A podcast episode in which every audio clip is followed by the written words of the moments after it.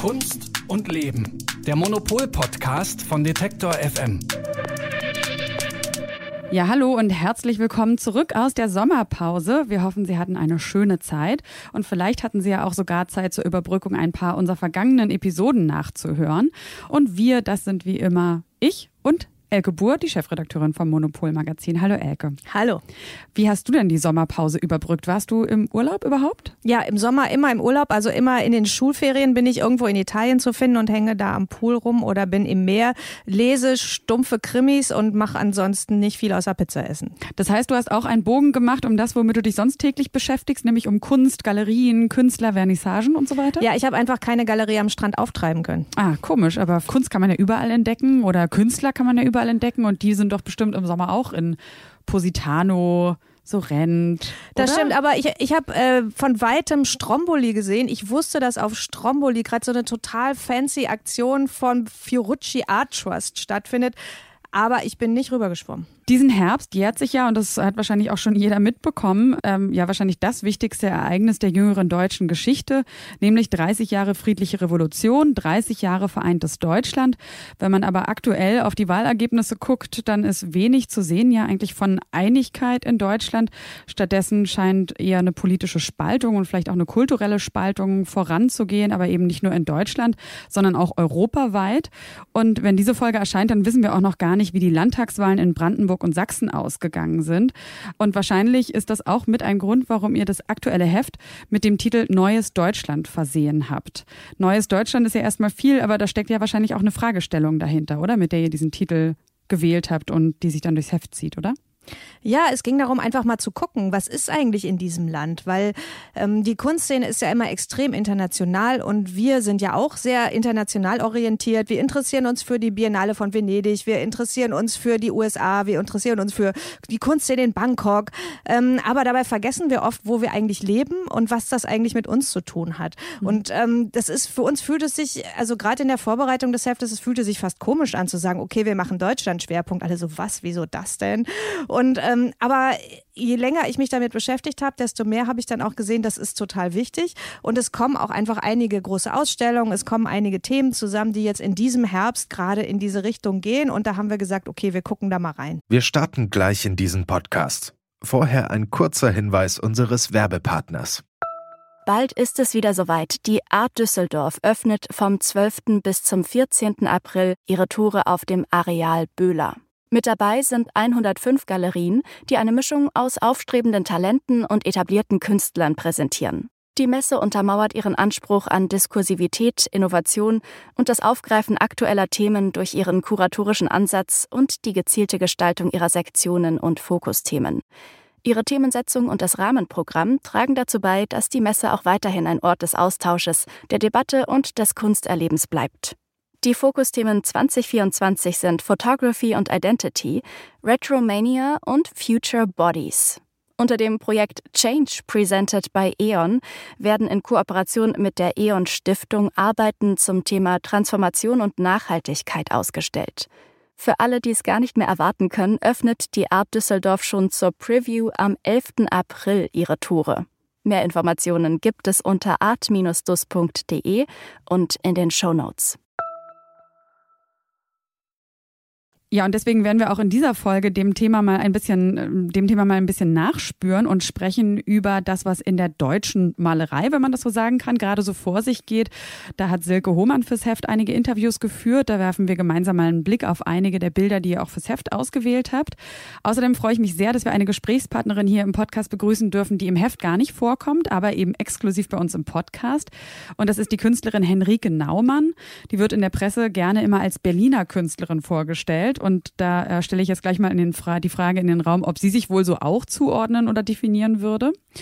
Außerdem hast du, Elke, ja die Soziologin Cornelia Koppitsch getroffen, die äh, auch gerade so ein bisschen in aller Munde ist, äh, die nämlich unter anderem ein Buch geschrieben hat, was versucht zu erklären, warum die AfD solche Wahlerfolge hat und warum sich dieser Trend abzeichnet. Und es ist auch eben sehr spannend, du hast es ja auch schon angedeutet, zu verstehen, warum auch wir als Teil einer, einer, sag ich mal, irgendwie ja anscheinend globalen Elite, aber auch wir, die wir uns in der Kunstwelt, in einer sehr internationalen Szene oft bewegen und warum auch wir sogar Teil dieses Problems sind. Darauf freue ich mich persönlich sehr. Ja, freu dich nicht zu früh, weil es ist ein bisschen deprimierend. Ich fand das wirklich ein sehr erhellendes Gespräch mit ihr, aber es ist auch äh, ein Gespräch, was mir den Spiegel vorgehalten hat mhm. und auch gesagt hat, okay, ähm, also gerade wir, wie du ja schon sagst, man ist halt immer unterwegs und fühlt sich so liberal und offen und man ist ja so international und so weiter und ähm, dass man gleichzeitig aber auch eine ganz äh, äh, egoistische Agenda dabei hat und dass man sich vor allen Dingen gegen andere Gesellschaftsschichten auf fast brutale Weise mhm. abschottet. Das ist einem ja nicht so klar und das fand ich wirklich ja sehr erhellend. Bitte widmen Sie Ihre Aufmerksamkeit unserem Werbepartner. Wir haben einen Tipp für alle, die immer mal wieder in Berlin sind oder die vielleicht auch in Berlin leben. Ab dem 11. September findet hier nämlich wieder die Art Week statt und Monopol veröffentlicht deshalb ein Sonderheft, das der aktuellen September-Ausgabe beiliegt. Und darin erfahren Sie alles zur Art Berlin, auch zur Positions Berlin. Neben den spannendsten Künstlern und Künstlerinnen gibt es auch interessante Projektempfehlungen und Ausstellungen, aber auch praktische Tipps. Was lohnt sich im September 2019 in Berlin sonst noch so? Zum Beispiel gastronomisch, aber auch zum Übernachten oder auch in Sachen Shopping. Die Monopol September-Ausgabe mit dem Berlin Art Week Sonderheft ist jetzt schon im Handel erhältlich oder auch auf monopol-magazin.de. Und zur Vorbereitung können Sie natürlich auch noch unsere äh, Podcast-Folge zum Mythos Berlin als Künstlerstadt nachhören. Daran finden Sie auch ein sehr spannendes Interview mit Maike Kruse, mit der Direktorin der Art Berlin.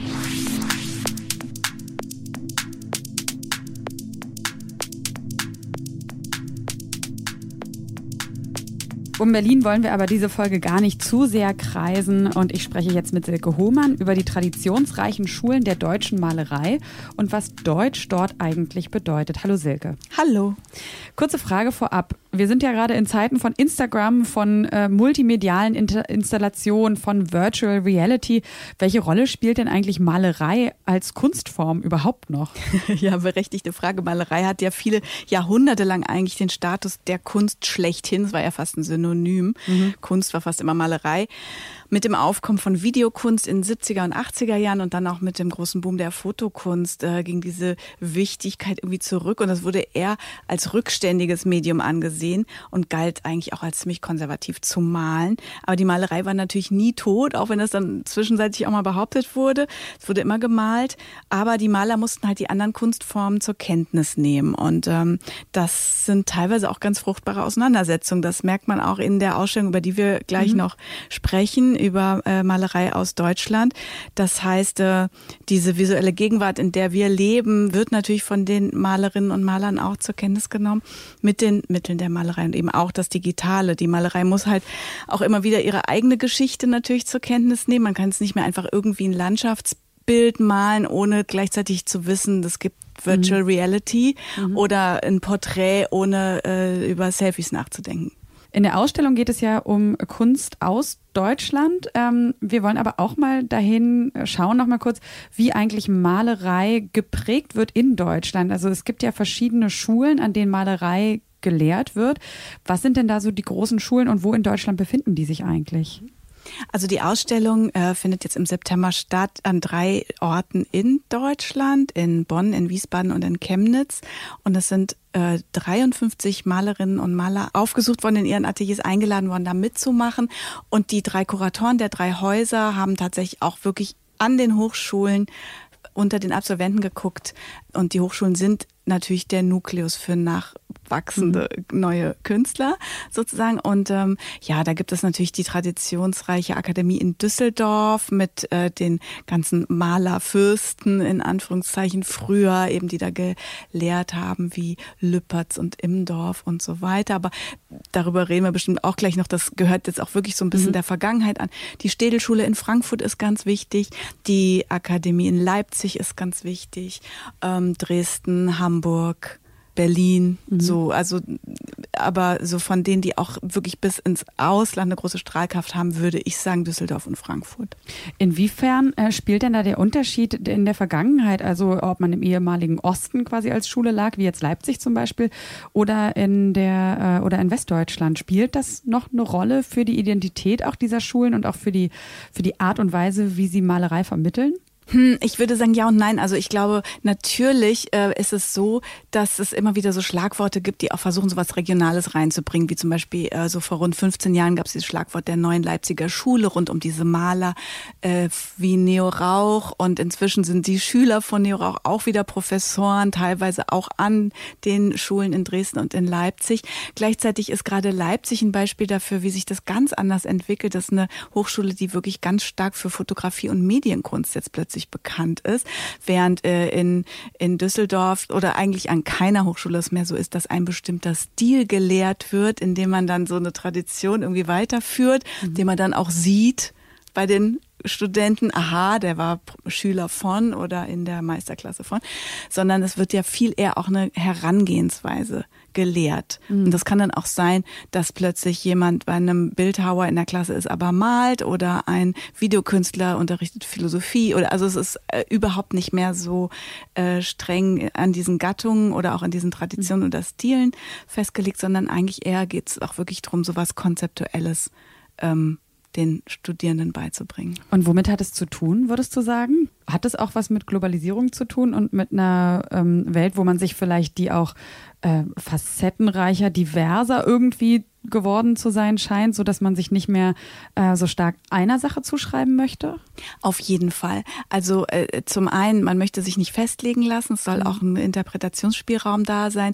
Und das ist natürlich so, und das haben auch die Kuratoren, mit denen ich gesprochen habe, äh, für diese Ausstellung gesagt, dass die äh, Studierenden heute unwahrscheinlich gut informiert sind, wirklich auch äh, global top auf Zack, voll auf dem Laufenden, auch wissen ganz genau, was in der Kunst gerade passiert, egal in welchem Teil der Erde quasi und auch äh, ja dieser Austausch von Informationen, auch Austausch natürlich von Dingen, die einen interessieren und Bildern, mit denen man lebt und so weiter, das ist auf jeden Fall mhm. äh, auch an den Hochschulen spürbar, auch daran, dass es natürlich äh, ganz viele Professoren aus dem Ausland gibt, also mhm. aus USA, Australien und so. Also wenn man da heute an den Hochschulen guckt, wer lehrt da, dann ist das auch sehr viel globaler als noch vor beispielsweise 30 Jahren. Also sowohl was Professoren angeht, als auch was Studenten angeht. Absolut. Du hast ja schon die Ausstellung angesprochen, die eröffnet am 19. September, heißt jetzt Junge Malerei in Deutschland. Und das Besondere ist, dass die gleichzeitig in Bonn, Wiesbaden und Chemnitz äh, die gleichen Künstlerinnen und Künstler zeigt. Also man kann an allen drei Standorten genau die gleiche Ausstellung quasi sehen, wenn ich es richtig verstanden habe. Richtig, ja. Ähm, und ihr habt einige der Bilder und ähm, die wahrscheinlich für euch interessantesten Künstler auch fürs Heft ausgewählt. Wie habt ihr diese Auswahl vorgenommen?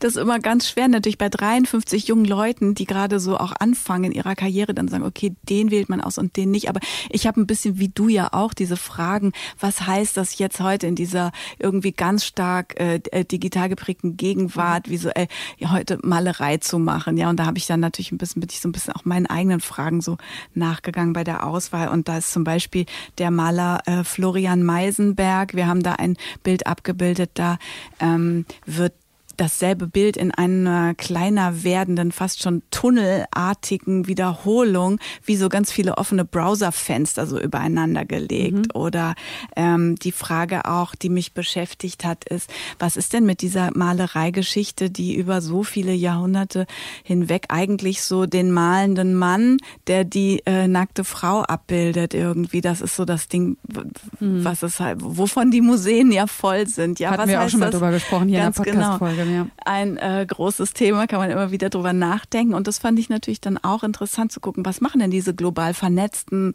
super informierten mhm. jungen Frauen, wenn die vielleicht diesen Blick umdrehen oder setzen die diese Tradition ernsthaft fort oder pieksen sie den so ironisch auf und machen sich lustig drüber. Es geht sogar auch bei, das habe ich festgestellt. Und das fand ich eigentlich auch am spannendsten, sozusagen diese Tradition im Kopf zu haben und zu wissen, ich bin eine deutsche Malerin und der größte lebende Künstler ist Gerhard Gerhard Richter ein Mann und so, damit muss man ja auch erstmal mhm. klarkommen und das muss man auch erstmal alles wissen und sich da irgendwie so eine Nische suchen.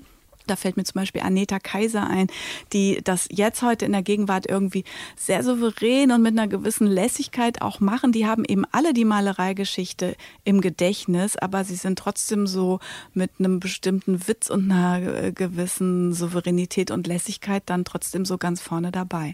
Ja, ähm, äh, von, von Anita Kaiser gibt es zwei, also sieht man einen kleinen Ausschnitt, man sieht hier drei von ihren Bildern. Das eine sieht so ein bisschen aus wie so eine Art King Kong I've Got No Brain Baby heißt es. Ich weiß jetzt nicht, du hast ja mehr Bilder von ihr im Kopf. Ähm, ist das, was, was würdest du sagen? Ist so ihr Stil oder wie geht sie eben genau damit um? Wie reagiert sie auf einen ähm, Malerei-Superstar wie Gerhard Richter und auch auf die Vergangenheit, wie Frauen in der Kunst bisher dargestellt wurden und wie sie sich heute empfindet? Na, es hat ja auch eine gewisse Souveränität, sich damit jetzt nicht so direkt zu befassen, sondern einfach sich nur so zu fragen, was mache ich denn stattdessen? Und sie, was ich bei ihr gut finde, ist, dass sie zum Beispiel auch solche Sachen wie Porträts, in denen so eine gewisse Peinlichkeit, irgendwie was ein Unbehagen oder manche Figuren von ihr sehen wirklich ganz schüchtern oder fast so ein bisschen lost irgendwie aus. Gibt so eins mit so einem ganz groß herangezoomten Bild von so einem stoppelbärtigen Gesicht. Und das heißt dann auch äh, äh, weißer alter Mann, mhm. glaube ich. Also wirklich mhm. auch so dieses böse Schlagwort äh, und dieses viel zu nahe große Gesicht mit dieser traurigen Nase und so. Also es ist schon eine ähm, Auseinandersetzung mit den Fragen von heute, mhm. aber eben mit den Mitteln der Malerei. Könnte ja auch bedeuten, äh, wenn man dem, dem man gerne in die Schublade steckt, dem alten weißen, vielleicht auch noch Angry Man, wenn man dem nahe kommt, dass man da auch ganz viel Verletzung sieht und vielleicht muss man ihm erst nahe kommen, um auch ein Verständnis für ihn zu entwickeln ist jetzt mal meine Ferndiagnose ihres Bildes. Ja, absolut. Es geht ja? natürlich auch immer mit, um, um Empathie und nicht unbedingt immer nur drum, um was bloßzustellen, aber auch zum Beispiel die Frage, was ist mit dem weiblichen Körper, wenn eine Frau sich so dieser ganzen Malereitradition stellt. Da fand ich dann Christina Schuld auch ganz interessant, die irgendwie auch so merkwürdig, bisschen komische Körper malt, so eine Frau, die dann aber so Farbeimer schwingt und sie hat eben auch diese ganzen Fragen für mich zumindest dann wirklich so ganz äh, präsent. Also was heißt es, eine Frau zu sein? Was heißt es, eine Malerin zu mhm. sein? Was heißt es, Künstlerin zu sein? Und wie reiht man sich ein in diese Geschichte? Und ist das überhaupt jetzt ein gutes Bild? Ja, würde ich sagen, auf jeden Fall. Mhm. Und ähm, auch nochmal die Frage, ist das dann ein gutes Label? Also ähm, junge Malerei in Deutschland. Sie heißt jetzt immerhin nicht deutsche Malerei, aber trotzdem funktioniert dieses nationale Label überhaupt noch, würdest du sagen? Ja, es hat so ein bisschen den Charakter von so einer Leistungsschau vielleicht auch, aber ähm, das ist vielleicht auch ein bisschen zu kurz gegriffen. Ich äh, glaube nämlich schon, dass es natürlich wirklich diese deutsche Malerei-Tradition gibt und man muss irgendwie einen Beschreibungsrahmen haben, man muss es ja irgendwie eingrenzen, sonst wird es uferlos. Und diese deutsche Malerei-Tradition, jetzt wirklich von, weiß ich nicht, vor 500 Jahren war es Albrecht Dürer und dann Caspar David Friedrich, Otto Dix und so weiter, Max Beckmann äh, bis Gerhard Richter, die gibt's ja. Und ich finde das auch legitim, sozusagen ähm, sich damit irgendwie zu beschäftigen, indirekt. Und es gibt ja auch tatsächlich Leute wie Israel Ayton, ein junger ähm, US-Amerikaner, der vor sieben Jahren aus Detroit wirklich nach Düsseldorf gezielt an die Akademie gegangen ist, um hier äh, Malerei zu studieren. Den habe ich gefragt, äh, ist, hast du mit diesem Label vielleicht irgendwie, findest du das komisch? Und der meinte, nee, das sei für ihn eigentlich ähm, völlig in Ordnung äh, diese territoriale Beschreibung, weil er da eigentlich auch die Tradition sieht. Ja, vielen Dank, Silke. Die Künstlerin, mit der ich als nächstes spreche, hat ihre Ausbildung in Dresden und Potsdam erhalten. Ihr Medium ist allerdings nicht die Malerei, sondern eher Installation. Zum Beispiel mit Billigmöbeln aus der direkten Nachwendezeit. Und die kombiniert sie dann mit Gemälden ihres Großvaters, der in der DDR als Maler sehr bekannt war.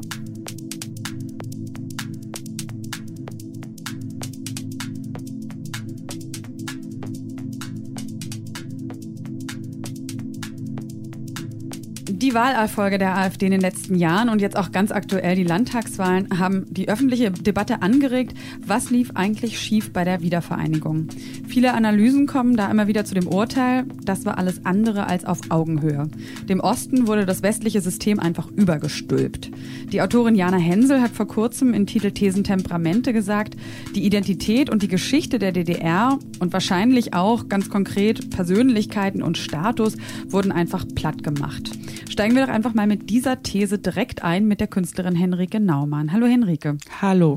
Du bist ja 84 in Zwickau geboren, warst also noch ein kleines Kind, als die Mauer fiel, aber hast wahrscheinlich doch schon gerade in den Jahren danach ziemlich eindrücklich mitbekommen, was es bedeutet hat, diese Wiedervereinigung. Und ähm, mich würde interessieren, hast du so konkrete Erinnerungen an die Zeit danach? Also weißt du noch, wie sich die Gesellschaft da so umdefiniert hat?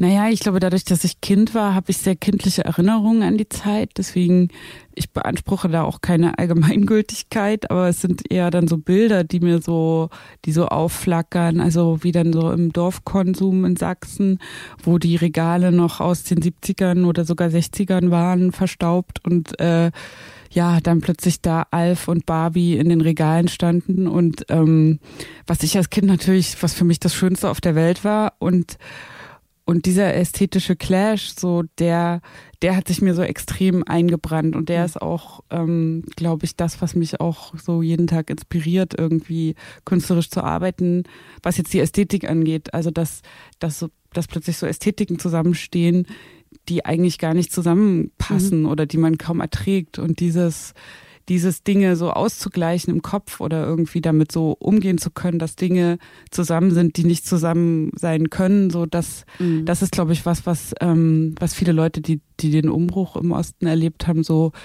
irgendwie verinnerlicht haben als so eine Strategie. Ja. Ästhetik ist ja eigentlich ein neutraler Begriff, also das muss ja jetzt nicht gut oder schlecht sein. Ähm, trotzdem hat man immer so den Eindruck, dass die, die so diese die westliche Ästhetik eher als bunt, farbenfroh, schillernd, schön empfunden wurde und die Ostästhetik ja oft so ein bisschen nüchtern, grau, braun, ähm, ein bisschen fad. Äh, würdest du das auch so sehen oder hast du das anders empfunden, weil du da vielleicht auch eben ja anders geprägt wurdest, auch ästhetisch? Naja, dadurch, dass ich Kind war, als diese neue Ästhetik kam und ich mir nichts Schöneres vorstellen konnte, als irgendwelche billige Plastik zu besitzen, äh, war Aber ich warum? natürlich. Der Gegenstände wegen, weil es wenig gab oder auch der Ästhetik wegen? Ich glaube, der Ästhetik wegen, also weil es gab plötzlich völlig neue Farben, es gab unheimlich viel rosa, türkis, silber, es gab diese ganzen Actionfiguren, es gab einfach so, ja, so Dinge, worauf Kinder schon richtig Bock haben. So. Mhm. Und ähm, ich, ich weiß nicht, ob allen Erwachsenen das auch so ging, dass sie gesagt haben, ach cool, jetzt gibt's die ganze Plastik und so, sondern ähm, also so als Kind und, und und das ist auch das, was ich höre von Leuten, die, die Teenager waren in der Zeit, so hat man sich da schon irgendwie so reingestürzt und dachte, mhm. okay, that's it, das mhm. ist es jetzt, ja. Du thematisierst ja auch in deiner Kunst ähm, ganz stark diese Erfahrung oder auch die Umstellung des Systems. Ähm, und äh, ganz konkret benutzt du ja oft Möbel, Billigmöbel auch viele und thematisierst damit so ein bisschen eben diesen, diesen Umbruch vom sozialistischen System auf die kapitalistische Konsumgesellschaft des Westens. Ähm, was ich mich gefragt habe, ist, wenn Leute heute in deine Ausstellungen gehen, sehen die den geschichtlichen Bezug oder steht es für die auch heute eigentlich für eine Reaktion auf was ganz zeitgenössisches? Klassisches?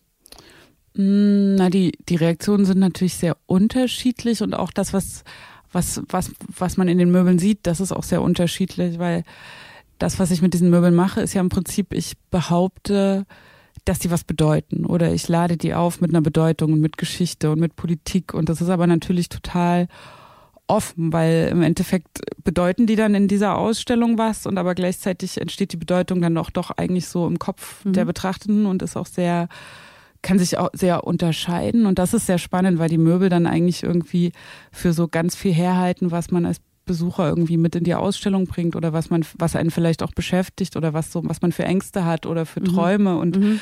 äh, irgendwie sind dann die Möbel bisschen wie so ein Blitzableiter, ähm, ja und das mhm das ist ganz spannend und die, die Ästhetik, ich, ich provoziere auch so ein bisschen damit, dass ich halt sage, so, dass das behaupte ich jetzt irgendwie als eine Ostästhetik, mhm. weil es ist ja eigentlich eine Westästhetik. Das heißt, es ist halt irgendwie beides. Also es sind irgendwie die Restposten aus dem Westen der 80er, die dann nach 90 in, den, in dem Osten ver, verkauft wurden. Und das heißt, da fängt es eigentlich schon an. Da mhm. kann man irgendwie nicht sagen, das ist Ost oder das mhm. ist West, sondern es ist irgendwie beides und es erzählt irgendwie ganz viel vermutlich über beides und ähm, und und das ist so eine Strategie, mit der ich arbeite, dass ich dass ich was, was auf den ersten Blick total einfach aussieht, äh, je mehr man da irgendwie sich damit beschäftigt, umso komplizierter wird es eigentlich mhm. darüber eine, eine einfache Aussage zu treffen und und das das sehe ich auch so ein bisschen als meine Aufgabe. Also jetzt nicht irgendwie in einem Satz den Osten zu erklären, sondern eigentlich eher zu verkomplizieren und zu sagen, die Sachen sind ultra komplex und egal von welcher Stelle im Raum wir auf diese Möbel gucken, wird es ein bisschen ein anderes Bild geben und ähm, ja, also Dinge eher eher aufzufächern und zu zeigen, es ist kompliziert. Mhm. Ähm, würdest du trotzdem sagen, dass es eher ein Unbehagen auslöst, deine Installation? Also ich zum Beispiel hatte auch Erinnerungen, dass ich manche Möbelstücke hat man gesehen dachte, oh Gott, stimmt. Das hat man ja mal häufig in Wohnzimmern gesehen, aber schön ist das überhaupt nicht. Und irgendwie kriegt man gleich so ein mulmiges Gefühl, ähm, sowas wie, oh Gott, es gibt vielleicht ja, also wie stark man da auch so immer so kontextabhängig oder auch systemabhängig ist. Also man findet offensichtlich bestimmte Sachen zu einem bestimmten Zeitpunkt schön, weil sie einem ähm, die ganze Zeit auch gezeigt werden, weißt du? Also weil man mhm. sie überall wahrnimmt und dass man ja. gar nicht so individuell in seinem Geschmack vielleicht ist, wie man glaubt. Ja, ich glaube, diese diese vermeintliche Individualität, die ist das, was diese Möbel so ähm, so melancholisch macht, weil die weil die ja im Prinzip total billig produzierte Massenware sind, aber eigentlich alle ganz äh, individuell sein wollen mhm. und irgendwie interessant geformt oder noch ein Gesicht haben und so. Und diese, diese Individualität, das versetzt einem so richtig Stiche, weil man denkt mhm. so, nein, es ist nicht individuell. Mhm. Und so ein bisschen die Versprechungen, die diese Möbel äh, mal symbolisiert haben und jetzt natürlich überhaupt nicht mehr einlösen können, das ist total interessant. Und diese, diese Gefühle, das, da, da merke ich schon, dass das viel ähm, bei, bei den, bei den Besucher, Besuchern und Besucherinnen so raus. Mhm holt. Und du kombinierst es ja auch mit Gemälden deines Großvaters, der in der DDR ja ein relativ bekannter Maler war. Ne? Also wie genau integrierst du die? Und warum ähm, auch? Ja, das habe ich für eine Ausstellung gemacht und jetzt auch nochmal für, eine, für zwei weitere. Ähm, da da habe ich diese, diese Malereien genommen, die die, in, die im Familienbesitz sind und für die sich jetzt niemand mehr so richtig interessiert. Zu DDR-Zeiten war Karl-Heinz Jakob sehr, mhm. sehr bekannt und, und danach eben nicht mehr. Und dann, ja, was macht man denn jetzt mit diesen, mit diesen Malereien? Und im, im Endeffekt habe ich, habe ich die so verwendet, als wären das auch Möbel, die ich gefunden hätte. Mhm. Also ich habe die nicht als die, als die Kunstwerke behandelt, die sie sind, sondern in dem Moment versucht, sie anzugucken wie einen mhm. Stuhl, den ich auf der Straße gefunden habe, mit dem ich dann was Neues schaffe und wo mhm. ich sage, okay, wie, was mache ich denn jetzt mit diesen, mit diesen vorgefundenen Dingen? Was mache ich denn mit dem, was die Geschichte jetzt hier irgendwie so abgestellt hat an der Straße? So wie, wie kann ich dem wieder eine Bedeutung ähm, geben oder wie kann ich auch über die Bedeutung sprechen, die das für mich hat, diese Malerei der DDR und damit einen Beitrag leisten zu der Frage, so ja, welchen Stellenwert kann denn die Kunst aus der ehemaligen DDR in der gesamtdeutschen Kunstgeschichte haben? Hm, du hast dich ja auch privat und auch künstlerisch, äh, soweit ich weiß, mit dem NSU-Fall ganz intensiv beschäftigt. Wie kam es dazu? Und ähm, auch noch die Frage gleich hinten angeschoben, was hast du daraus für Lehren oder Schlüsse für dich gezogen? Mm, ja, Lehren oder Schlüsse habe ich, glaube ich, keine gezogen. Eher, ja, eher war das Bekanntwerden des NSU so eine, ja, so eigentlich das einschneidendste Erlebnis so an, an das ich mich so erinnern kann. Und ähm, ich bin ja in Zwickau geboren und aufgewachsen und war an dem Tag, an dem Beate Zschäpe das Haus angezündet hat, auch tatsächlich in Zwickau, auch in Weißenborn, in dem Stadtteil, in dem die gelebt haben, bei meiner Oma, die da direkt um die Ecke gewohnt hat. Und das mit diesem Haus, das explodiert ist, ist irgendwie auch bei mir was explodiert. Also sowohl so menschlich, ähm, dass ich dachte so, oh Gott, will ich jetzt hier nochmal nach Zwickau zurückkommen? Kann ich jetzt hier einfach noch so mal mhm. zum Urlaub vorbeikommen? Oder was macht das jetzt mit mir und dieser Stadt? Und ja, und natürlich auch, auch politisch die ganzen, ja, dieser ganze Abgrund, in den man dann ähm, geblickt hat. Äh, und, und künstlerisch habe ich gemerkt, okay, das, das ist für mich vielleicht die einzige Chance, da jetzt ähm, damit auch irgendwie arbeiten und leben zu können, indem ich versuche, eine, eine Sprache zu entwickeln, um darüber zu sprechen, weil zu dem Zeitpunkt wusste ich nicht, wie man da künstlerisch drüber sprechen kann oder mhm. darf. Und es gab da auch keine andere Arbeit, sondern ich musste irgendwie gucken, okay, was, was kann ich leisten, was kann ich beitragen und eine Sprache finden, die nicht mit Worten funktioniert und mhm. nicht irgendwie mit den Medien, die ich so kenne, sondern irgendwie die, die anders arbeitet, die, die dokumentarisch arbeitet und gleichzeitig aber ähm, sich was ausdenkt, die irgendwie interpretiert und gleichzeitig zuhört. Also so, ja, und so ist dann meine Diplomarbeit 2012 ähm, entstanden, Triangular Stories, wo ich Home-Videos aus dem Jahre 92 der Radikalisierung des NSU auf VHS inszeniert habe und dann in Installationen ähm, gezeigt habe mit Ausschnitten aus den Sets, in denen wir das gedreht haben. Und damit habe ich dann eigentlich ja am Ende meines Studiums an der Filmhochschule meine erste Installation gemacht und auch dann erst gemerkt, okay, der Raum, in dem ich mich jetzt bewege, ist der Kunstraum. Mhm. Ja. Ähm, inwiefern äh, glaubst du, ist der NSU ein ostdeutsches Phänomen? Naja, nie ist eigentlich vielleicht das erste wirklich gesamtdeutsche Projekt. Also, weil, weil die drei, die jetzt als NSU-Kerntrio bekannt sind und auch im, im Prinzip im Prozess behandelt wurden, das ist ja nur die Spitze des Eisbergs. Das ist ja ein Netzwerk, das sich in Ost wie West erstreckt und ähm, die Morde sind, haben im Westen stattgefunden, die konspirativen Wohnungen, Banküberfälle im Osten. Und ja, es ist eigentlich vielleicht, also wenn man, wenn man jetzt zynisch sein will, so eine gesamtdeutsche Erfolgsgeschichte und das jetzt auf den Osten mhm. zu münzen, macht irgendwie, ja, ver, ja, macht das ähm, unklar eigentlich und macht auch irgendwie, ja, hilft der Sache nicht. Ähm ja, aber was, was, was man natürlich bedenken muss, ist, dass der Osten für die, für, rech, für rechte Kräfte schon sowas wie so ein, wie so ein Fantasieland ist oder was, wo man sagt, okay, hier kann man was aufbauen irgendwie. Äh, mhm. Äh, durch die Geschichte der DDR ist es 89, 90 war da eine relativ homogene Gesellschaft so. Äh, es gab natürlich die ganzen Vertragsarbeiter, die dann auch ähm, teilweise geblieben sind, aber es war ja, ich glaube, für die rechte Szene so ein richtiger, so ein Moment, so, so, nach dem Motto, ja, jetzt können wir da irgendwie was aufbauen, jetzt können wir was machen, jetzt und so sind dann sofort ab, ab 90 so die Kader aus dem Westen in den Osten gekommen und haben da wirklich auch Strukturen mhm. geholfen mit aufzubauen, ja. Verstehst du dich denn eigentlich als ostdeutsche Künstlerin? Weil du wirst ja jetzt gerne in Interviews bezeichnet man dich immer als Künstlerin aus Berlin oder Berliner Künstlerin. Ähm, das ist ja muss nicht im Widerspruch sein, aber in dem Fall ist es ja schon nicht eine Zuordnung zu dem Ostdeutschsein. Wie mm. findest du das? Ja, also ich würde mich auch als Berliner Künstlerin bezeichnen, aber mit einer ostdeutschen Erfahrung. Und für mich ist das auch ähm, Teil meiner ja, Auseinandersetzung oder des, meines Beitrags zum Diskurs, dass ich zum Beispiel sage, wenn von mir eine Biografie irgendwo angegeben werden soll, dann muss da stehen, dass ich in der DDR geboren bin. Mhm einfach aus dem Grund, dass das Land, in dem ich geboren wurde, DDR heißt. Und das steht auch auf meiner Geburtsurkunde. Und aber was spannend daran ist, ist, ist, dass das oft zu totalen Diskussionen führt. Also eigentlich überall, wo ich ausstelle, so die Frage, warum, warum möchte ich das? Warum, warum besteht da jetzt eine junge Künstlerin drauf, dass das da so steht? Und aus meiner Perspektive so die mhm. auch, auch, auch das Interesse daran, dass das dann auch oft ein Problem ist, weil man sagt, ja, nee, das, das ist ja jetzt die Bundesrepublik und deswegen bist du in Deutschland geboren, mhm. aber wenn man, ähm, ja, und, und die, diese Diskussionen, die gehören für mich dann auch schon zu dem, was ich ähm, mit so einer Ausstellung in einer Institution starten will, diese Diskussion. Also die Frage, warum darf das nicht DDR heißen, wenn das doch der Staat damals war? Mhm. Also warum ist das quasi Common Sense zu sagen, das ist jetzt rückwirkend auch Deutschland oder, oder die BRD oder also so diese, mhm.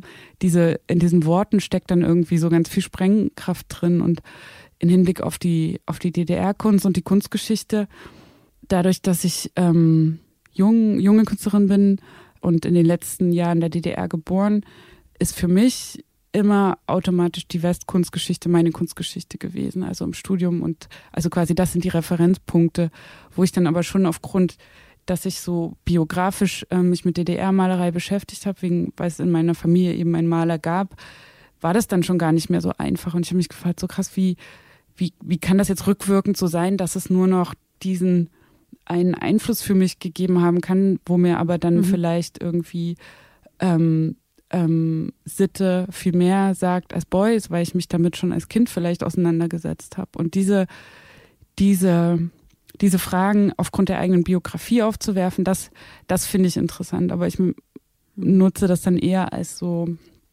ähm, Diskussions Impulse. Mhm. Ähm, ich musste jetzt die ganze Zeit daran denken, als du gesagt hast mit ostdeutscher Erfahrung, dass ich die ganze Zeit dachte, das hört sich so ein bisschen an wie dieser, wie dieser Nachschub mit Migrationshintergrund.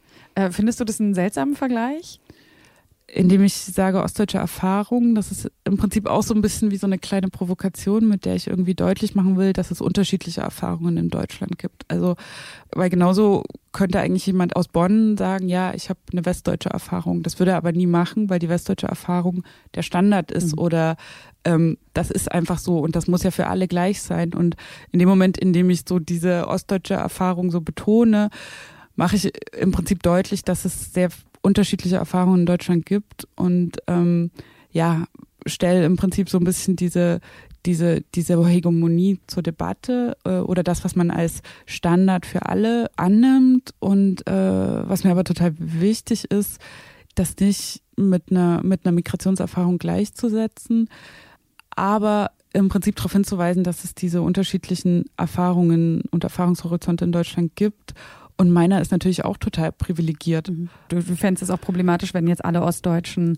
sich ähm, als Opfer der Geschichte primär empfinden würden, als ja, primäres Merkmal also ihrer Person. Das, was ich mit meiner Arbeit möchte, ist auf so Power Structures und auch so Hegemonie hinzuweisen. Und da das Interessante an der deutschen Geschichte ist, ist, dass man im Prinzip als, als Person, die in, in der ehemaligen DDR geboren ist, eine, eine, eine die Hegemonie des Westens erfahren hat, obwohl man danach quasi dazugehört hat mhm. und, und, und, und das sind aber trotzdem Nuancen. Wir sind trotzdem ganz oben in der Pyramide von Ungerechtigkeiten und Hierarchien und deswegen, ähm, was ich möchte mit meiner Arbeit, ist im Prinzip diese gewaltvollen Strukturen zu zeigen, die im Prinzip aber andere Menschen viel härter treffen. Mhm. Ja. Und hast du eine Hoffnung, wie sich diese Strukturen, wie sich diese Ungerechtigkeiten, ob die sich überhaupt aufbrechen lassen könnten? Na, ich glaube, der Punkt, an dem wir jetzt gerade sind, äh, ist, dass jetzt auch das, was man so als den Westen bezeichnet, ähm, der steht jetzt irgendwie auf so einem, auf so einem Prüfstand so. Und viele Dinge, die vorher irgendwie so gar nicht weiter hinterfragt wurden, werden jetzt hinterfragt aus verschiedenen Richtungen und ähm, und natürlich auch der ganze westliche Lifestyle, mhm. der eben auf Ausbeutung und mhm. Zerstörung von Menschen und Natur beruht, ja. Also im Hinblick auf, auf das Thema, über das wir sprechen, mit der, mit der Betrachtung der ehemaligen DDR, so, also, ja, so eine Siegermentalität oder so, so unser, mhm. unser Weg ist der richtige und ihr müsst das jetzt alles lernen. So, wenn man dieses Beispiel nimmt und daran irgendwie merkt, okay, jetzt 30 Jahre später wäre es eigentlich angemessen zu sagen, ja, nee, vielleicht ist das gar nicht das Nonplusultra gewesen. Vielleicht hätte man noch mehr sich auf Augenhöhe begegnen können und wirklich irgendwie gucken, was, wie kann man jetzt irgendwie noch eine bessere Gesellschaft denken, wenn man wenn man das als Hebel nimmt, um irgendwie so ein bisschen von seinem äh, Ross runterzukommen, dass man halt für alles die die beste Lösung parat hat, ähm, dann könnte da ja vielleicht auch was passieren. Ja. ja. Da bist du schon sehr nah dran an dem, was auch die Soziologin Cornelia Koppitsch, von der wir gleich auch hier im Podcast noch was hören werden, auch spricht, nämlich von dieser, ja, also nicht zwar nicht von der Hegemonie des Westens, aber auch schon von der Deutungshoheit bestimmter Eliten und die sind eben auch Teil des kapitalistischen westlichen Systems. Aber ich würde dich noch mal ganz gerne fragen, ähm, weil du hast ja jetzt schon auch gesagt, du wohnst in Berlin, du hast mir auch vorhin schon gesagt, du wohnst in Neukölln, äh, also an einem sehr, äh, gerade an einem Ort, wo in Berlin wahrscheinlich so viel passiert wie sonst nirgendwo, wo sich wirklich sehr viel mischt. Aber allgemein in Berlin ist es, glaube ich, ein sehr internationales Milieu. Also wissen wir ja auch gerade in der Kunstszene. Und ähm, Du fühlst dich ja Zwickau, glaube ich, trotzdem auch noch verbunden. Hast du das Gefühl, wenn du heute nach Zwickau gehst, dass du da auch in den künstlerischen Kreisen oder überhaupt mit den Menschen dort andocken kannst? Oder fühlst du dich mittlerweile viel mehr im künstlerischen Berlin zu Hause? Mm, naja, also ich glaube, für mich ist es total wichtig, nicht in einer Welt zu Hause zu sein, sondern in ganz vielen. Also ähm, ja, wenn ich nicht immer mal nach Zwickau fahren würde, könnte ich es, glaube ich, auch in der Berliner Kunstwelt gar nicht aushalten. Also ähm, für mich ist es total wichtig, auch mich die ganze Zeit zu erinnern, wie komplex und vielschichtig und auch widersprüchlich die Welt ist. Also deswegen irgendwie äh, in Berlin zu wohnen, in Sachsen durch die Provinz zu fahren und Möbel zu suchen, mit den Leuten zu reden ähm, und dann aber auch Projekte im Ausland zu machen. Und im Prinzip, das ist das ist eigentlich der, der, der Zustand, den ich mir als Künstlerin wünsche, so mhm. dass es, dass immer, wenn, wenn ich denke, ich wüsste es oder ich hätte irgendwie so ein bisschen Stabilität, dass ich das wieder neu verhandeln muss und auch mit Leuten drüber sprechen, die das völlig anders sehen, so, weil das, mhm. das ist eigentlich die Qualität, ja, die wir jetzt irgendwie alle brauchen, ähm, um irgendwie nicht nur miteinander in unserer, in unserer Bubble irgendwie unsere Gewissheiten zu schärfen, sondern äh, die zu durchbrechen und mit Leuten ins Gespräch zu kommen, die es komplett anders sehen. Ja, das äh, glaube ich, kann man einfach per se mal so sagen, ist wirklich extrem wichtig und ich hoffe, dass das sich auch Leuten vermittelt, auch vielleicht Leuten, die bisher noch ähm, vielleicht engstirniger unterwegs sind, als du es bist oder wir es sind, ähm, wenn sie denn dann deine Arbeiten sehen. Und da gibt es auch viel von dir zu sehen in der nächsten Zeit. Es beginnt jetzt äh, quasi fast zeitgleich in der Kunstsammlung Zwickau und in der Kunsthalle Düsseldorf Ausstellung von dir. Außerdem Anfang November hier in Berlin der Herbstsalon vom Gorki Theater. Ab dem 29. November dann im Haus der Kunst in München und ab dem 12.12. .12. im Museum der Bildenden Künste in Leipzig. Ja, vielen Dank, Henrike. Ähm, dem ist erstmal nichts hinzuzufügen. Oder es ist viel von dir zu sehen in der nächsten Zeit. Ja, nee, also und am besten kann man auch mich verstehen, wenn man in eine Ausstellung von mir kommt. Ja. ja, aber wir freuen uns trotzdem sehr, dass du auch hier im Podcast bei uns zu Gast heute warst. Vielen Dank, Henrike Naumann. Gern.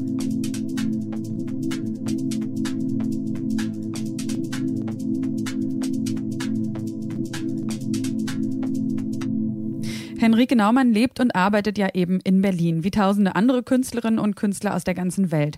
Und wir haben ja auch schon in der Podcast-Folge über Berlin festgestellt, wie international die Kunstszene wirklich ist. Und auch wenn wir uns vorhin wie mit Silke die neue deutsche Malerei angeschaut haben, dann scheint dieses nationale Label für Kunst irgendwie nicht mehr ganz angebracht. Klingt, als würde sich die Kunstszene auch ohne Nationalstaaten ganz wohl fühlen. Man gibt sich gerne kosmopolitisch und weltoffen und ist es wahrscheinlich auch.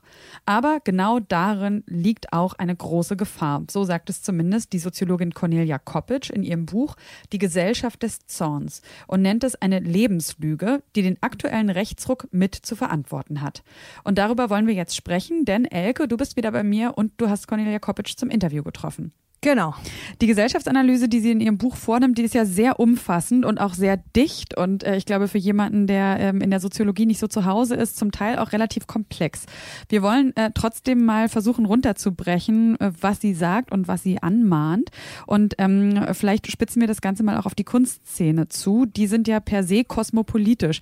Deswegen erstmal die Frage, was soll denn am kosmopolitisch sein jetzt so schlimm sein? Also zunächst mal ist es natürlich überhaupt nicht schlimm, äh, wie sie sagt, sondern äh, sie beschreibt das einfach nur, ähm, dass man eben das nicht verwechseln soll. Also dass sozusagen äh, die Tatsache, dass man kosmopolitisch ist, heißt nicht, dass man offen ist und wahnsinnig mhm. demokratisch. Also sie erklärt das eigentlich ganz gut. Die Kulturintelligenz, die, die ihre Ideen am stärksten verbreiten kann, weil sie an den kulturellen Schaltstellen sitzt, von Journalismus, von universitärer Wissenschaft, den Geisteswissenschaften, also die, die den Mund auf, am lautesten aufreißen, gehören alle zu einer relativ klaren kosmopolitischen Klasse und behaupten jetzt für alle zu sprechen. Und das tun sie eben nicht und das merken sie nicht so richtig. Ja, und was macht das mit den anderen Milieus? Also gerade wenn sich diese Klasse auch gar nicht dessen bewusst sind, wie stark sie eigentlich auch den Diskurs prägen. Naja, die anderen werden einfach ziemlich brutal ausgeschlossen. Das ist eigentlich, was sie beschreibt. Und ich kann das auch wahnsinnig gut nachvollziehen, gerade aus der Kunstwelt, weil in der Kunst ist es ja so, dass es die ganze Zeit um Distinktion geht. Also es geht darum, sich wahnsinnig gut auszukennen. Schon wenn man so äh, ein ganz bisschen nicht versteht, wer der oder mhm. jene, äh, diese Konzeptkünstler oder Künstlerin ist, ist man ja schon völlig raus. Also das ist ja praktisch ein System, was mit ganz, ganz hohen Schwellen arbeitet. Und wenn man das dann wiederum äh, so überträgt auf so eine, eine größere gesellschaftliche Zusammenhänge, dann ähm, ähm, denkt man, okay, es ist ja auch wirklich totaler Quatsch, dass die Kunstszene die ganze Zeit behauptet, sie wäre jetzt, wär, wär jetzt wahnsinnig inklusiv und alle könnten mitmachen und wir sind so demokratisch und so weiter. Aber man kann mitmachen, solange man den Code kennt. Aber wenn man ihn nicht kennt und wenn man den Habitus nicht hat, dann ist man draußen. Wenn jetzt diese Milieus glauben, sie seien die ganze Welt und das scheinen sie zu glauben und den anderen jetzt vorschreiben wollen, dass sie sich auch äh, kosmopolitisieren sollen, diese aber gar nicht in diesem ähm, Bereich arbeiten, wo das notwendig, sinnvoll oder auch nur möglich ist, dann hat man natürlich eine Situation geschaffen, wo man ähm, die, die sozialen Bedingungen anderer Milieus, die vielleicht darauf basieren, dass man zu Hause bleibt und auch das Gefühl der Befremdung, was diese Milieus haben, im Anbetracht von Immigration nicht verstehen kann und so, dass sich diese Welten weiter entkoppeln. Das ist ja wahrscheinlich auch so, dass dieses kosmopolitische Milieu sich zwar als äh, ganz normal und als allgegenwärtig irgendwie empfindet, zahlenmäßig wir aber, also wir, und das sind wir ja, wir sind ja Teil dieses Milieus, ähm, eindeutig in der Minderheit sind. Und man muss ja dazu auch sagen, dass die Elite oder diese Elite ihren Lebensstil auch nur führen kann, weil es eben Leute gibt, die zum Beispiel auch einfach so basale Tätigkeiten machen, äh, um unsere Wirtschaft am Laufen zu halten, wie zum Beispiel den Lkw-Fahrer, den Elektriker und so weiter. Ähm, also man merkt schon, es gibt da auf jeden Fall, ähm, es gibt auf jeden Fall eine reale, einen realen Unterschied oder reale Spaltung ja irgendwo auch in der Gesellschaft. Ähm, Jetzt ist aber trotzdem die Frage, warum ist Nationalismus die Antwort auf diese Entkopplung?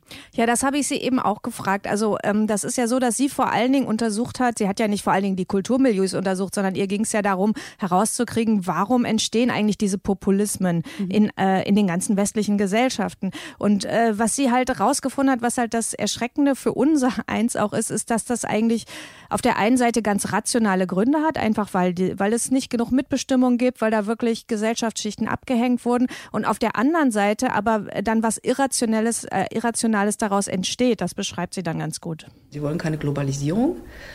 Und die Globalisierung wird aber dann nicht unbedingt daran festgemacht, dass, äh, ja, dass sich sozusagen äh, das Leben in allen Aspekten verändert. Also durch, durch dieses lebenslange Lernen und durch die, ähm, den schnellen Wandel von Strukturen, sondern er wird übereinstimmend an der Immigrationsfrage festgemacht, die jetzt letztlich doch sowas wie ein Sündenbock darstellen für, für eine Veränderung, die von ganz vielen verschiedenen Stellen ausgeht.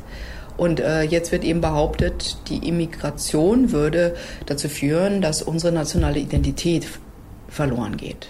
Jetzt könnte man ja auch sagen, ähm, das ist vielleicht überhaupt nicht so schlimm, wenn sich die Nation auflöst. Und das würden ja vielleicht auch viele Künstler sogar befürworten, oder? Dass wir das eigentlich überhaupt nicht mehr brauchen. Auf jeden Fall. Und es ist ja auch so, dass die Künstler das nicht brauchen und dass äh, die Elite das nicht braucht. Also wer für Google arbeitet und wer für Facebook arbeitet, der braucht keine Nation. Die Frage ist nur, äh, ist das wiederum für eine Gesamtgesellschaft gut? Also wie funktioniert dann äh, die Mitbestimmung? Wie funktioniert dann die Demokratie, wenn das nicht da ist? Und kann man nicht auch verstehen, dass äh, ganz viele Leute, wenn sozusagen ihre Sprache entwertet wird, also dass die deutsche Sprache zum Beispiel, in der sie sich bewegen, wenn das entwertet wird und alle nur noch Englisch sprechen, ist es für die angenehm? Nein, es ist für sie nicht angenehm. Das ist ja selbst für viele Akademiker nicht angenehm, wenn sie plötzlich ihre äh, Abstracts auf Englisch machen müssen und so weiter. Also das sind so ganz viele kleine Aspekte oder auch die Bologna-Reform oder was passiert, wenn ein Unternehmen irgendwie internationalisiert wird und plötzlich die eigenen Abläufe nicht mehr funktionieren. Das sind so ganz viele Sachen, die halt zur Verunsicherung führen und man kann sagen, das geht aber nicht anders, aber man muss vielleicht auch erstmal verstehen, was ist denn das Problem daran? Hm. Ja, und auch an was darf man festhalten wollen und an was darf man nicht festhalten. Also man kann ja auch durchaus sagen, ähm, also man kann es ja auch irgendwie nachvollziehen, dass in dieser globalisierten Welt jetzt zum Beispiel am Thema Sprache sich einige Leute sorgen und denken, oh Gott, das geht hier aber meine Muttersprache verloren und hat die denn nicht auch einen Wert an sich? Also sollte das nicht als Kulturgut bewahrt werden?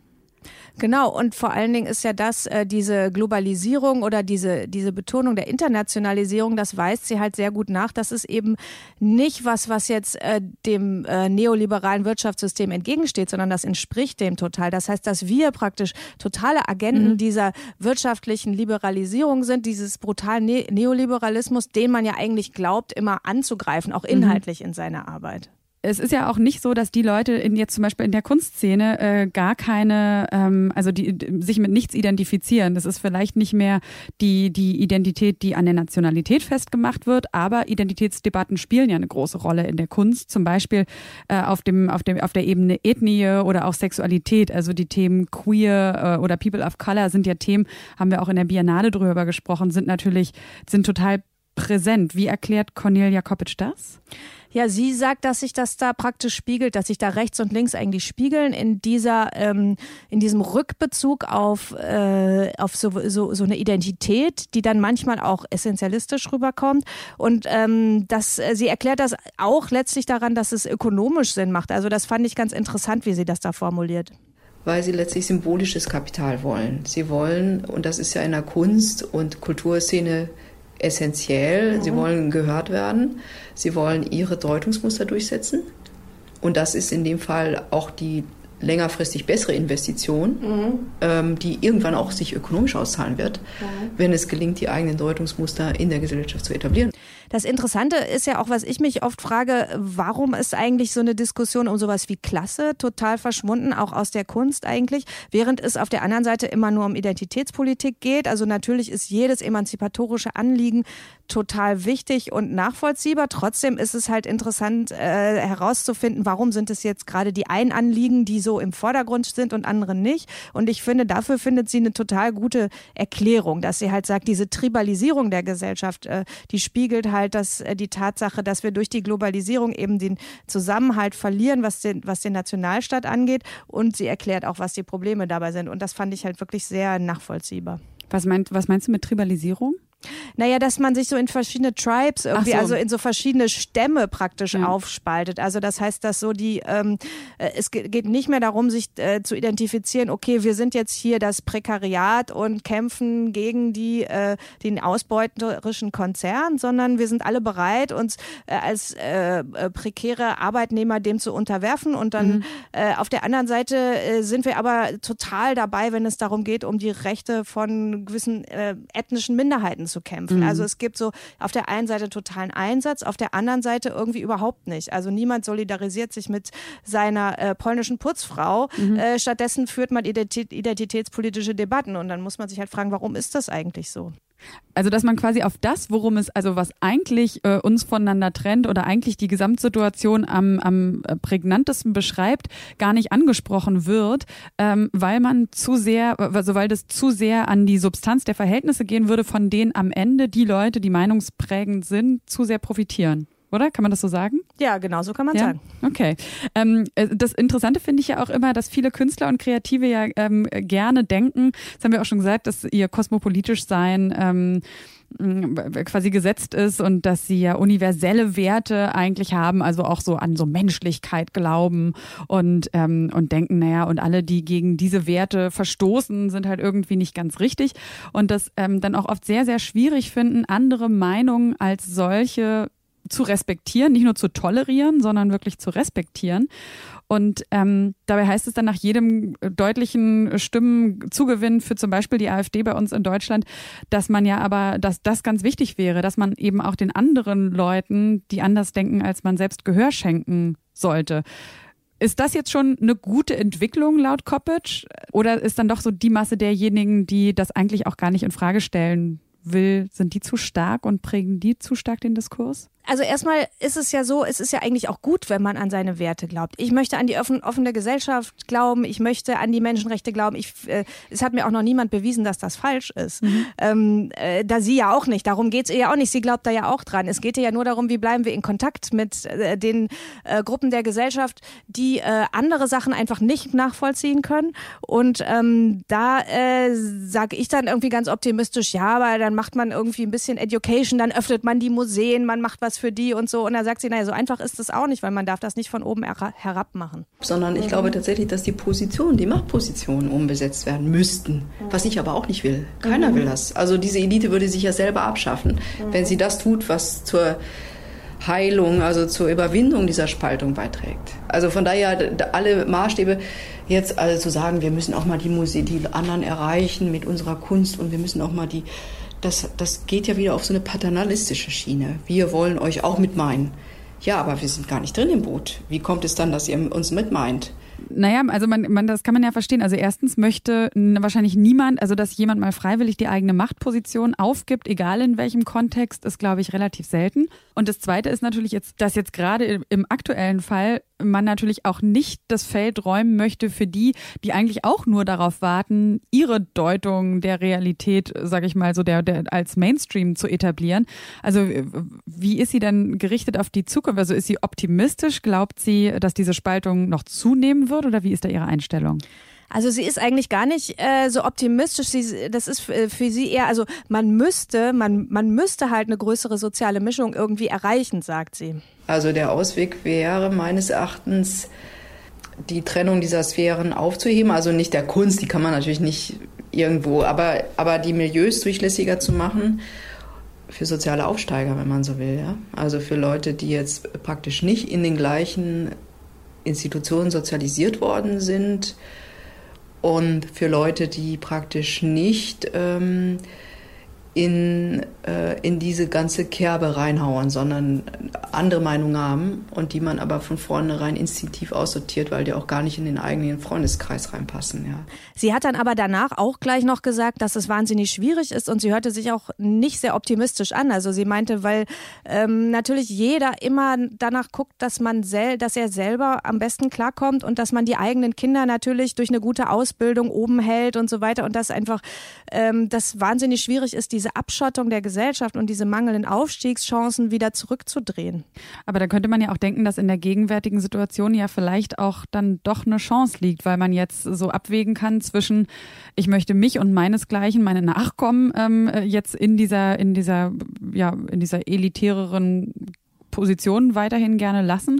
Ähm, und auf der anderen Seite steht aber, gibt es die Gefahr wirklich der zunehmenden Spaltung oder auch wirklich, dass, dass dann doch die Rechtspopulisten so viele Leute hinter sich vereinigen, dass sie dann eben bald nicht mehr nur in einigen Bundesländern, sondern vielleicht auch im gesamten Land die Mehrheit bilden. Also so wie beim Klimawandel man auch sagen kann, manchmal führt ja eine Zuspitzung der Verhältnisse erst dazu, dass ähm, dann doch die Seite, die bisher eigentlich nicht so richtig einen Impuls verspürt hat, etwas bei sich auch anders zu machen, dann doch in Bewegung kommt. Also sie sagt, äh, was halt passieren könnte, wäre praktisch so eine umgekehrte, ähm, so ein umgekehrter Prozess, wie wir in 68 schon mal hatten. Also nach 68 war es ja so, dass eigentlich, äh, da waren die Außenseiter, waren ja die Linken, die Hippies und so weiter. Und die haben es dann ja geschafft, beim Marsch durch die Institution eigentlich eine ganze Gesellschaft ein ganzes Stück nach links zu rücken. Und ähm, dadurch dann auch wieder ähm, zu so einer ähm, größeren äh, Verständnis, also auch zu einer, zu einer friedlicheren und, und funktionaleren Gesellschaft zu kommen. Und äh, wenn man den umgekehrten Prozess sich vorstellt, meint sie, man könnte halt praktisch durch, durch Umarmung unschädlich machen. Also, mhm. dass man einfach so Positionen, die halt äh, einem jetzt irgendwie konservativ und irgendwie auch bescheuert erscheinen, dass man denen trotzdem mehr Raum gibt oder dass man so, eine, so, ein, so ein Begriff wie Heimat einfach nochmal anders diskutiert. Das sind alles Sachen, wenn ich die höre, mir macht das keinen Spaß. Aber ja. ich finde es trotzdem plausibel, dass man äh, nicht immer sofort sagt, wir schließen das jetzt für uns total aus und äh, äh, sondern dass man sagt, okay, das hat seinen Raum. Man kann natürlich irgendwann mal sehen, dass man in diese Kultur der kosmopolitischen Intelligenz und in all diesen Elitekulturen natürlich auch äh, Aspekte, Semantiken, Leitbilder, Ideale der Gegenparteien integriert und sagen wir mal, die unschädlich machen, dadurch, dass man sie umarmt und ihnen äh, schön wohldefinierte Plätze zuordnet, wo sie auch lauthals was sagen dürfen, aber, aber nicht unbedingt alles zerstören dürfen. Dass man sie also selektiv zulässt und ihre Werte eben auch integriert und diese Art von Integration, sagen wir mal, von Inkorporation ähm, in den Mainstream, ist ja immer eine Möglichkeit, die Elastizität des Systems zu erhöhen die Elastizität erhöhen, das, das finde ich interessant. Also das ist, finde ich, einen guten Begriff, dass man, äh, dass man sagt, okay, man braucht eine größere Bandbreite oder man muss einfach besser reagieren können auf Sachen, ähm, die jetzt erstmal nicht so ins Bild passen. Und letztlich äh, war ja der Beitrag, den wir jetzt auch im Heft hatten, darüber, wie jetzt 30 Jahre nach der friedlichen Revolution eigentlich die DDR-Kunst wieder anders gesehen wird und auch wieder besser irgendwie in, ins, äh, ins, äh, ins Bild passt. Äh, mhm. Das war ja eigentlich, finde ich, dann wieder so ein positives Beispiel dafür, dass man sagt, okay, das geht doch. Also ähm, es war bestimmt ein Fehler, einfach diese ganze DDR-Kunst so dermaßen aus dem Kanon auszuschließen. Und es ist wichtig, dass man das respektiert, also dass man da diese anderen Biografien respektiert, die Werte, die mhm. da entstanden sind, respektiert. Und das finde ich dann wiederum äh, fast ein tröstliches Beispiel. Vielleicht geht es ja im aktuellen Fall, den wir haben, eben, dass immer mehr Leute rechts wählen oder den Rechtspopulisten in Deutschland folgen. Vielleicht geht das ja da, äh, das, das Verständnis der Gegenseite ein bisschen schneller, weil da hatte man ja auch am Anfang das Gefühl, da wurde ganz schnell reagiert mit ganz vielen auch ähm, Denk- und Sagverboten. Das darf auf keinen Fall, das ist nicht in Ordnung. Und da hatte man das Gefühl, da will ein bisher ja eben die wahrscheinlich die die die äh, kosmopolitische Elite innerhalb Deutschlands wollte da ganz schnell auch sagen, nein, hier so geht es nicht. Wir haben hier ganz klare Werte, die müssen wir verteidigen. Also hat sich auch ähm, ganz stark bedroht ja eigentlich gefühlt und hat deswegen vielleicht auch mit so viel Unverständnis reagiert und ähm, Meinst du, dass jetzt schon vielleicht der Zeitpunkt ist, wo man da ein bisschen mehr auch mit Abstand drauf gucken kann und sagen kann, okay, vielleicht sind es nicht alles Menschenhasser, Nazis, ähm, denen man immer nur die klare Kante zeigen muss und die man eigentlich eh schon verloren hat, sondern ist man jetzt, würdest du denken, mehr bereit, auch den Leuten zuzuhören, auch wenn sie vielleicht Meinungen vertreten oder Haltungen, mit denen man eigentlich überhaupt nichts gemein hat? Ja, also ich glaube, so, ähm, so Projekte wie, äh, wir hatten den ja auch schon mal, der Mario Pfeiffer das gemacht hat, der Videokünstler, der dann irgendwie sich wirklich hingesetzt hat und mit äh, Leuten von Pegida irgendwie geredet. Also das ist ja was, was schon mal total selten vorkommt und was auch in der Kunst nicht oft vorkommt, mhm. dass man wirklich sagt, irgendwie, ich, ich höre jetzt einfach mal zu, ich gucke mir das mal an. Ähm, ich glaube trotzdem auch, wir können uns jetzt hier nicht überfordern. Also du und ich werden das Problem jetzt nicht lösen. Äh, ich finde es einfach nur äh, interessant, darüber nachzudenken, nachzudenken, wirklich äh, über diese Lebenslügen, denen man sonst aufsetzt, damit mhm. man nicht so durchs Leben geht und denkt so, hey, ich habe ja meine Werte, ähm, mhm. äh, ich mache ja alles richtig und die anderen machen alles falsch. Und ich glaube, dass wenn man das irgendwie so erreicht hat, dann, dann ist das auch schon mal ganz viel. Also du meinst, dass man erstmal, dass es erstmal ein wichtiger Schritt ist, äh, von seinem, von seinem universellen Meinungsross runterzukommen und zu akzeptieren oder sich vielleicht klar zu machen, dass man auch geprägt ist und seine Meinung und Werte aus einer speziellen Prägung hat und dass die eben nicht ähm, für alle gelten muss und andere mit ihren Erfahrungsgeschichten und Sozialisation auch ein legitimes Endprodukt ihrer Werte quasi mit sich rumtragen? Also für mich würde es jetzt vor allem darum gehen zu erkennen, wie wahnsinnig privilegiert mhm. äh, die Kunstszene auch ist oder wir auch sind, wie wir in uns, ich meine, es wird ja oft gesagt, wir leben in einer Blase, aber trotzdem, man sagt das immer so, nimmt man das ja. dann wirklich ernst? Also ähm, das, man muss sich das einfach noch viel mehr vor Augen führen und wirklich vielleicht auch versuchen, dann mit, äh, mit, mit Menschen, die anders drauf sind, dann auch erstmal zu reden. Man muss ja dann deswegen trotzdem nicht von seinen eigenen Positionen abrücken, aber dass man irgendwie sich, sich irgendwie klar macht, okay, man kann ja nicht so völlig abgehoben zwischen irgendwie New York und äh, London und Paris irgendwie rumfliegen und äh, sagen, okay, die anderen sind mir egal. Und wer wäre ich und wie würde ich mich verhalten und welche Werte hätte ich, wenn ich vielleicht anstelle des anderen geboren, aufgewachsen und geprägt worden wäre? Ja, das war auf jeden Fall genug Denkstoff für diese Folge. Vielen Dank an dich, Elke. Und äh, Sie können natürlich auch sehr gerne das gesamte Interview mit Cornelia Kopic nochmal nachlesen in der aktuellen Monopol-Ausgabe. Die gibt es ab jetzt auch schon am Kiosk zu kaufen. Darin sehen Sie natürlich auch ähm, in äh, sehr schönen Farben äh, die neue Malerei aus Deutschland, über die ich mit Silke Hohmann gesprochen habe. Und wir hören uns dann wieder Anfang Oktober. Und wenn Sie uns nicht sowieso schon abonniert haben, dann tun Sie das sehr gerne auf Spotify, Apple Podcasts oder wo auch sonst Sie Ihre Podcasts Podcasts hören. Mein Name ist Sarah Steinert und die Redaktion für diesen Podcast hat Eva Moorlang und wir freuen uns sehr auf Sie, dass Sie uns zuhören beim nächsten Mal. Bis dahin, machen Sie es gut. Kunst und Leben. Der Monopol-Podcast von Detektor FM.